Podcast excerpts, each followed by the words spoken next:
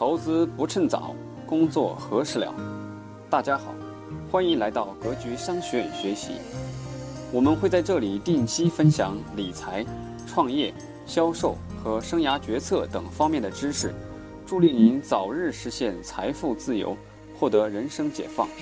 欢迎加入 QQ 群交流学习，群号四幺六四零六幺五六四幺六四零六幺五六。下面请听分享。我今天的课程呢，从三个方面给大家这个讲一下。第一个呢是这个，就目前我们从宏观政策方面有什么样的这个趋势和动向，跟大家的发展有有哪些大方面的相结需要关注的地方。这是第一个模块，大概用十多分钟吧。第二个十多分钟呢，我我给大家摘了几幅图。告诉大家如何运用像《创业家》杂志、创业邦、创富志这样的，从什么线索、从什么思路去发现好的行业、好的企业家、好的船长，怎么去发现它？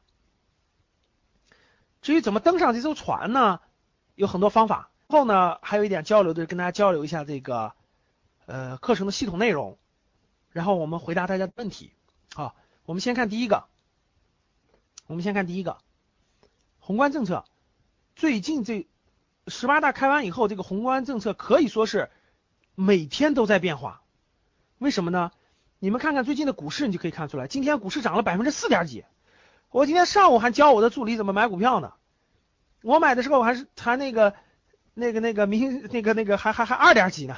我说这未来这个趋势有可能奠定了。前面为什么不敢碰呀？就是因为还没看到，现在越来越看到，确实日新月异，就一天一个变化，而且一天一个。这个这个很多信号都在蹦出来吧，对大家未来的发展也有很大的重要的这个影响。呃，所以今天的宏观政策呢，我简单先讲两点啊，不系统的讲，因为我们时间有限。第一，最近大家要看两个政策，三天前刚刚发布一个政策，叫服务业“十二五”规划纲要。服务业“十二五”规划纲要，这个纲要非常非常重要，为什么重要呢？因为这个纲要里面，你已经可以清晰和明确的看出来，把未来中国的服务业占的 GDP 将很快超越，在在国内，在国内的这个占整个经济总量里面，服务业是未来十年是个快速上升的阶段。服务业的“十二五”规划前两天刚刚出，这个规划和前面的规划有很大的不一样的地方，不一样的地方，它里面把服务业做了细分。明确指出了，明确指出了哪些是生产性服务业，哪些是生活性服务业，哪些是金融类服务业，哪些是工业类服务业，等等等等，做了很详细的细分。我我待会儿会给大家看一下这个分类，下载一定要认真研读，这个是关系到各位未来十年发展的东西，这个是非常非常重要的，大家就记住我的话啊，待会儿展开讲。二个是在今天刚刚发布了一个文，叫循循环经济“十二五”规划。什么叫循环经济十二五规划？各位，未来的最有价值的，大家大家知道为什么这两个这两个政策没在十八大之前出，而在十八大之后出吗？因为中国下一步有两大行业是非常非常，就是应该叫产业，大型的产业，这里面包括了很多细分的行业，将是中国经济发展的一个最核心的动力，最核心动力，最大的一个就是中国的服务经济降。就前两天你们应该看到一个新闻了。习近平总书记去深圳，对吧？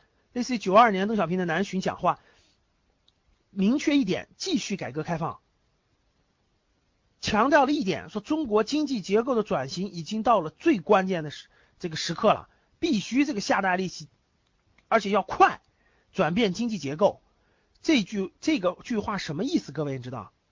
这句话就这两点，就这两个新政策。第一，要转变经济结构，指的就是拉动内需。拉动内需，现在的核心，传统制造业都是外需，我们卖我们的家电、服装、衣服等等等等这些东西，全是满足外需的，因为国内市场没有这么大。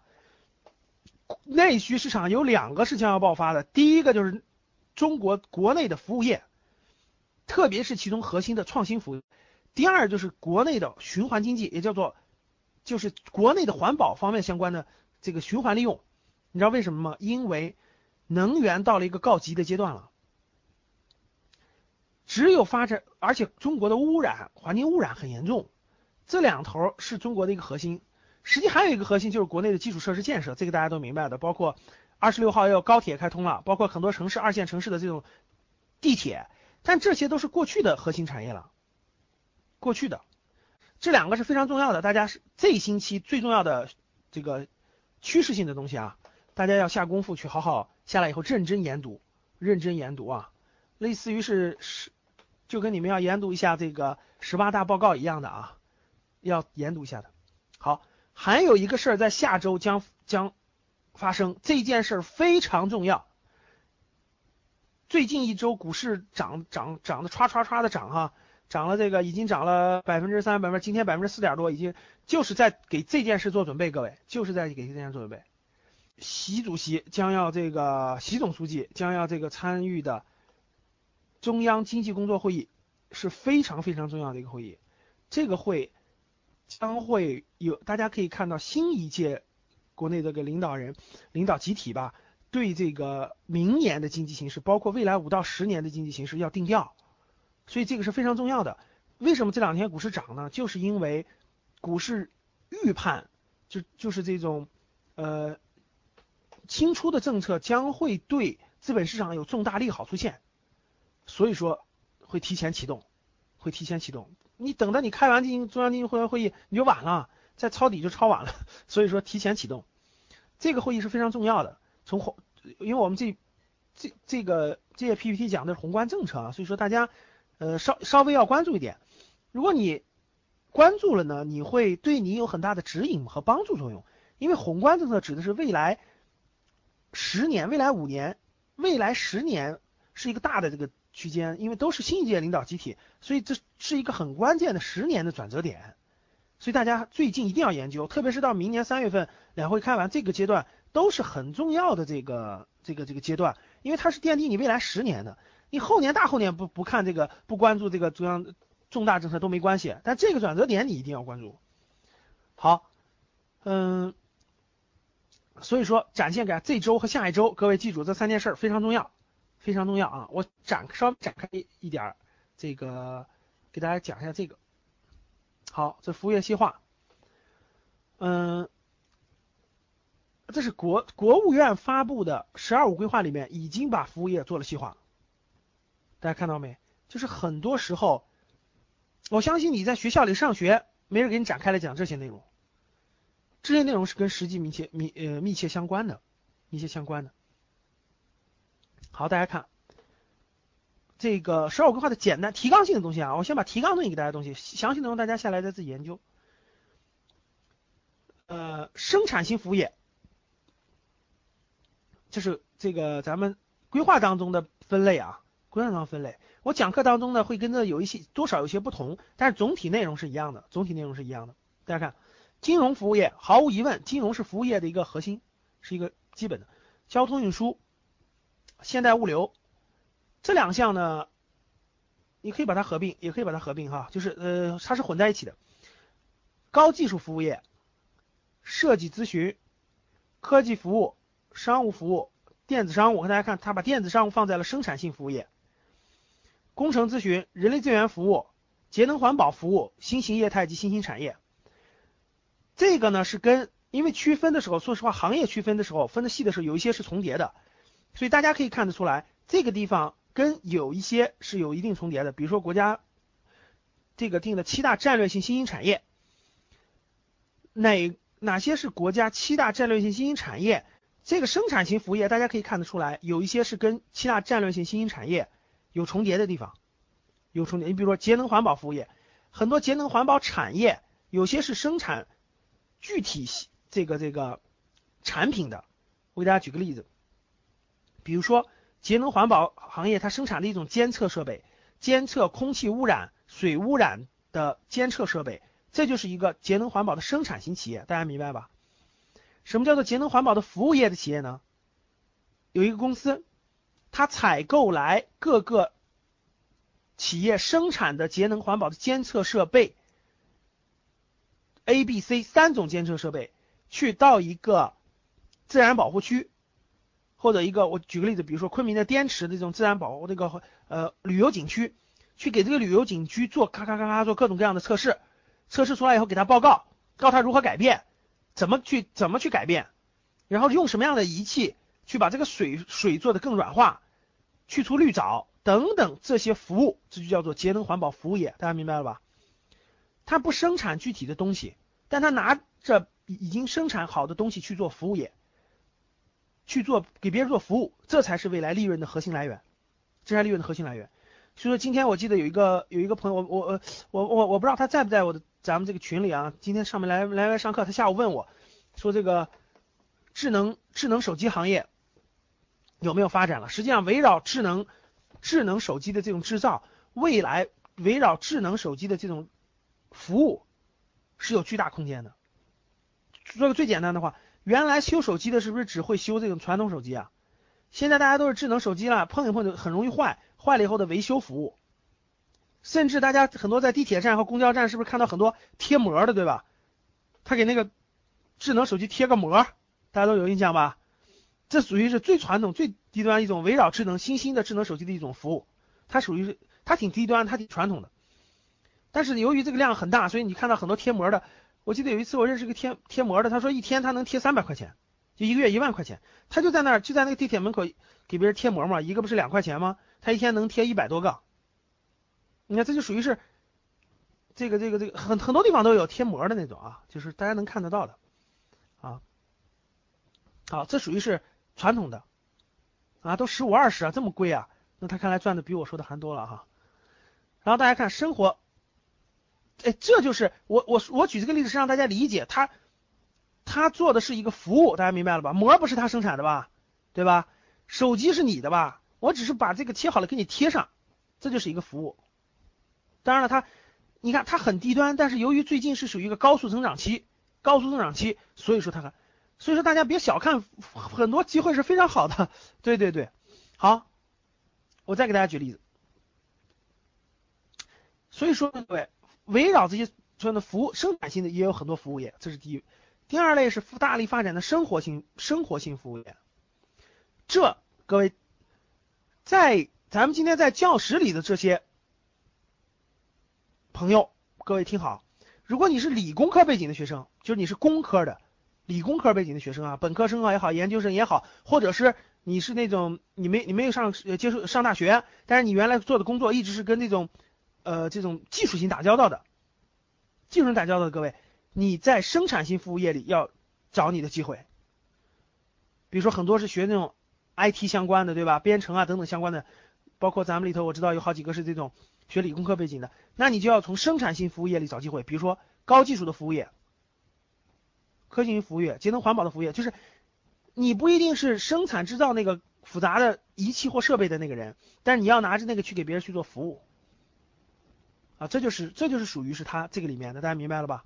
啊，机器人行业同样也是的，你不一定是生产那个机器人和自动化设备的，但你是服务于他的。让这种机器设备化、设备化在在实施过程中，在运用过程中有很多幸福。我给大家举个例子吧。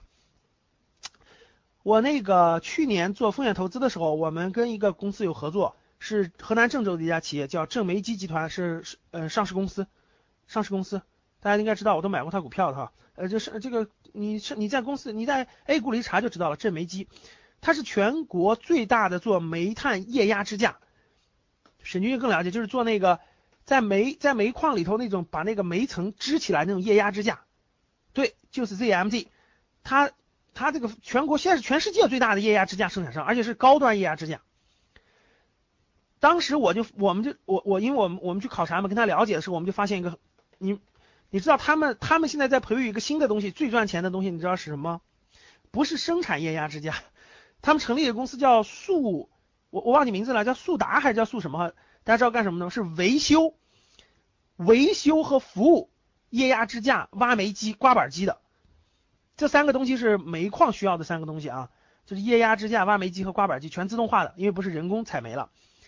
维修这个的每年增长非常快，每年的利润每几个亿、几个亿的增长，而它的人员、它的这种投入要比那个生产的现在要少多了。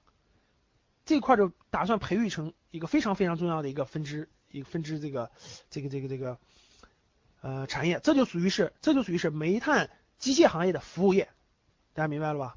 啊，就这么理解。所以说，很多的我们在教室里的这些学理科、学工科背景的同学，各位记住我的话，你要去尽量去啊，不是说你要去这种生产性服务方面，因为你第一懂技术，第一懂技术，你比纯文科类或纯经管类的学生，你你至少懂那个机械那个基本原理和那个基本的这种东西，你不会把它一点不懂弄坏了。第二呢，你去做它的服务业。因为各位记住一点，中国的产能啊现在非常庞大，严重过剩了。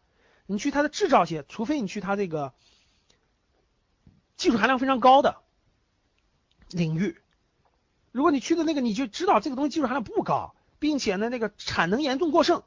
我相信大家理解我的话啊，产能严重过剩，那你就就要去它的服务业，就是这个这个这个东西的这个服务生产性服务业，这才是你的大方向啊，大方向。有有一些生产性服务业是非常非常好的。非常非常好的，回头我们时间有限啊，无法详细解释了。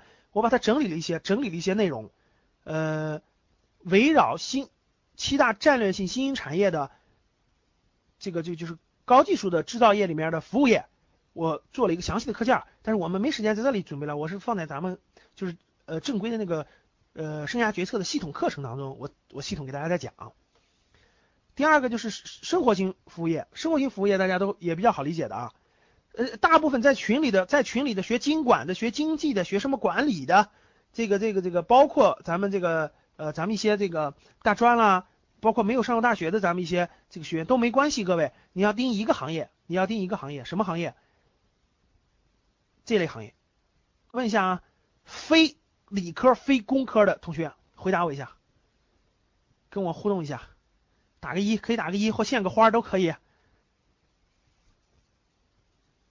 就是那种文科、管理类、经管类这种，会计也算，会计也算。现在十个大学生里有一点五个是学会计的，严重过剩了，会计也算啊，什么人力广告这些都算。好，好，艺术类也算。好，明白了。我们估计大有有有有过半，对，有一半基本是这个类型的。好，大家看啊，生活性服务业是特别容易区分的。呃，刚才我举这些类别的同学啊，大部分你们都会进这个整个这个这个服务业的生活性服务业里的啊。商贸服务业是很传统的，各位，商贸服务业的机会告诉各位在哪儿？电子商务，你就记住，在这儿。啊，文化产业有巨大的机会，各位，文化产业，十年以前，各位你大家知道电影电影行业整个围绕电影中国的产值有多少吗？连十连十个亿人民币都不到。十年之后的今天，你们知道中国电影产业多少吧？是全球第三，仅次于美国、日本，而且很快就会超过日本的，就会成为全球第二大这个电影市场。围绕电影，围绕电影市场有特别多的细分可做。特别多的细分，我可以告诉各位一个，电影的衍生产品跟美国差距那太大了，跟美国现在差距还很大，那是毫无疑问的。但是各位，你要看，你不能看现在，所以很多人，我今天有个学生也咨询我在那个私信里哈，在私信里说，老师这个，他觉得这个中国的这个大老百姓的需求跟美国的这种流行音乐啊这方面跟韩国差距很大，确实是这样的。但这也代表着机遇啊，各位，大家想一想，你你看，所以说这就是一直我讲课的核心，各位记住，不要看今天是什么样，要看你认为十年以后它会是什么样，你就去做十年以后那个样子才对。这就跟站在以前，大家想想，十年以前谁能想到今天中国老百姓家家能有车啊？你发现没？现在家家有点那啥都有车，想买都能买得到，对吧？这十年以前你敢想象吗？所以说，十年以前很多人都会说：“哎呦，这中国老百姓哪有车呀？你去美国看看，美国家家都有车。你今天在城市里再看看，对不对？就是这个道理。这就跟两个两个卖鞋的，两个卖鞋的都去非洲了。一个第一个卖鞋的，一看，哎呦，非洲人不穿鞋，卖给谁去啊？他走了。第二个人一看，哎呦，非洲人不穿鞋，太好了，这不就是我的市场吗？他们未来。十年以后，只要他穿鞋，我就我就相信，他们买的会买很多鞋，但是其十个人里有一个是买我的鞋的，那我不就发财了吗？好，所以他们噔噔噔就去了。所以看看大家分享的哈，这个是这俩不吃肉，各位，所以记住一点，你想想，大家想想，我就记得我我印象很清楚，我记得我零五年我指导过一个学生，那个学生好像是人大毕业的，当然他就很迷惑，跟我他呃人大哦我忘记是哪个学校了，他应该好像人大，他是学文科类型的，他就不知道该去干嘛的时候，他说他很喜欢电影。我说你既然喜喜欢电影的人特别多，我说你知道怎么入手吗？他不知道。后来我就告诉他了啊，他是学，我想起来了，各位，他是学这种，这个叫什么？广告设计的，学这个跟呃这个就是围绕这个新闻传播类型的。然后我就说，我说你不知道去哪？我说我给你提一个建议，你你考虑考虑这个市场。当时我就说什么？我说是电影市场，电影院线现在不是越来越发发达了吗？叫电影院线，大家知道的哈，万达啊这种这种这种。就是放电影的连锁，大家都知道吧？新美，我说你放心，这种电影，你看这个现在放的大片前后前片是不是都放广告？我说这个广告市场一定会火爆的，就是每个电影大片之前的广告，大家知道吧？那个广告，但是那个广告不是第不是不是像那个华谊兄弟一样生产电影的人放上去的，那是院线放的，大家听明白了吧？对，一般前面五分钟十分钟，就是大家去看电影的时候，前面是不是放几分钟广告，对吧？那个广告是电影院线放上去的，不是这个，不是这个，这个这个这个冯小刚那个电影放上去，大家听明白了吧？所以说那个电影院线为了创收，它一定会什么概念？我跟大家说，就跟那个，它是电影院线是电影的零售渠道，大家听明白了吧？比如说大家去家乐福、沃尔玛、华联，你里面是不是能看到很多广告？电影院线那个广告，十年以前，我记得大概就是个零四零五年吧，我就跟那个学生我说，你就去做这个，你就去做这个，因为现在没有几个人做这个。而这种电影院线呢，他特别想开发新赚钱的新业务，但是他也没有，他也没有这种人有这种渠道，有这种常年做这个的经验。我就跟他说，我说你坚定不移的做，你就帮万达、帮新美影院介绍这种广告片，前面放，刚开始他肯定很便宜。我就记得没过多久，他跟我说说老师你咋知道的？我说我说什么情况？他去调研了？他说前面放那广告，当时啊，我记得是零四零五年，说特别便宜。他说几千块钱就可以包下来一个星期的那个院线前面那广告位。我说你我说我说两我说你现在有两个选择，第一你就去打工，你去打工，你就给给这个万达打工，帮他揽活儿。第二你要敢创业，你就去开个小公司，就跟这个所有的这个院线谈好了。每个星期每天之间，你承包大概每个电影前面承包三分钟，其他五分钟继续扔给院线。你每个院电影面承包三分钟，然后你比如说他一星期不是五千块钱吗？你给他打包了买，比如三千块钱买下来，然后你的就去谈各大广告公司，你就你就卖就行了，翻一倍卖。后来这个人，这个我我我这个学生真从事这行去了，到今天为止，你看大家这就属于你看刚才那个咱们这个同学说是倒爷，大家理解的倒爷这个词，大家记不记得是？九十年代初的时候，中俄之间边贸的那个叫倒爷，对不对？这个词没有错啊，大家提的非常对。但未来各位记住，你不要再去倒有形的产品了，不要去倒有形的产品了，要去倒什么？要去倒服务，就给别人提供的服务。像这种，他就是完全是一个服务，他就完全进入这行了。我们还有联系，这个人现在成为了北京第三大的这种电影院线广告的代理方代理人。对不是不再有有形产品了，是有形产品严重过剩了。就是我给大家画的那条曲线，它饱和了，大家明白吧？好，咱们不展开了啊，因为我们时间没那么多时间给大家展开文化产业。文化产业里头有很多细分，包括少儿文学产品的，包括很多非常非常有前景。这是我在我的生涯决策系列课程当中，一月八号的课程重点讲的行业之一。好，旅旅游行业，毫无疑问，各位记住我的话，不信你们调研一下。今年的中国人均 GDP 是五千四百美元，这是八月份的数字。全世界的规律，我给大家说一个规律，非常重要的规律。当一个国家的人均 GDP 达到三千五百美元的时候，这个国家的汽车产业开始爆发。中国的人均 GDP 达到三千五百美元，正好是两千零二年、零三年。大家去看一看过去的十年，是不是中国汽车行业爆发的十年？好，过去的国家的经验证明，人均一个国家的人均 GDP 达到六千美元左右的时候，这个国家的旅游业将会爆发，将会爆发，它会持续爆发。好，你们下来以后做一件事情，到你们离得最近的旅行社，就你们小区、你们家附近最近的旅行社，你去问一下春节的旅游产品是什么情况。第一还有没有了？第二问涨价了没？第三报名火爆不火爆？我相信你就能回答我的这个问题了。大家听明白了吧？好，所以旅游行业也是我将讲的一个重点，给它展开讲重点。有旅游行业的，包括邮轮旅游，包括个性化的细分的旅游有哪些？有哪些公司在做？如何去搜集到它的信息？怎么去跟它相对接？等等等等。好，健康服务业这都是非常重要的啊。法律服务咱不展开细，咱不细细展开了啊。家庭服务、高端家政是非常有前景的啊。好，体育产业、体育文化产业是一个非常细分的。好，养老服务这是非常非常好的行业，养老服务行业啊，非常好的行业。放开了走的话，有有大量的机会。好，房地产业它把这个放在了服这个服务业当中了啊，它应该房地产整个是一个大行业，大的那个行业。大家知道它它是要建筑、盖房子呀等等，它这里面主要指的是围绕房地产的这种一手房的代理、二手房的代理等等等等服务。啊，有两个单独出来细分的，第一是农村服务服务业。农村服务业呢，确实存在大的机会，但是必须做一件事才能让它爆发，这就是国家明年人两会会通过的一个重要的一个决议。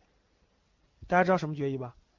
就是农村土地出让要翻十倍了，价格一下就会让农村服务业爆发起来，而且这个爆发是核裂变型的。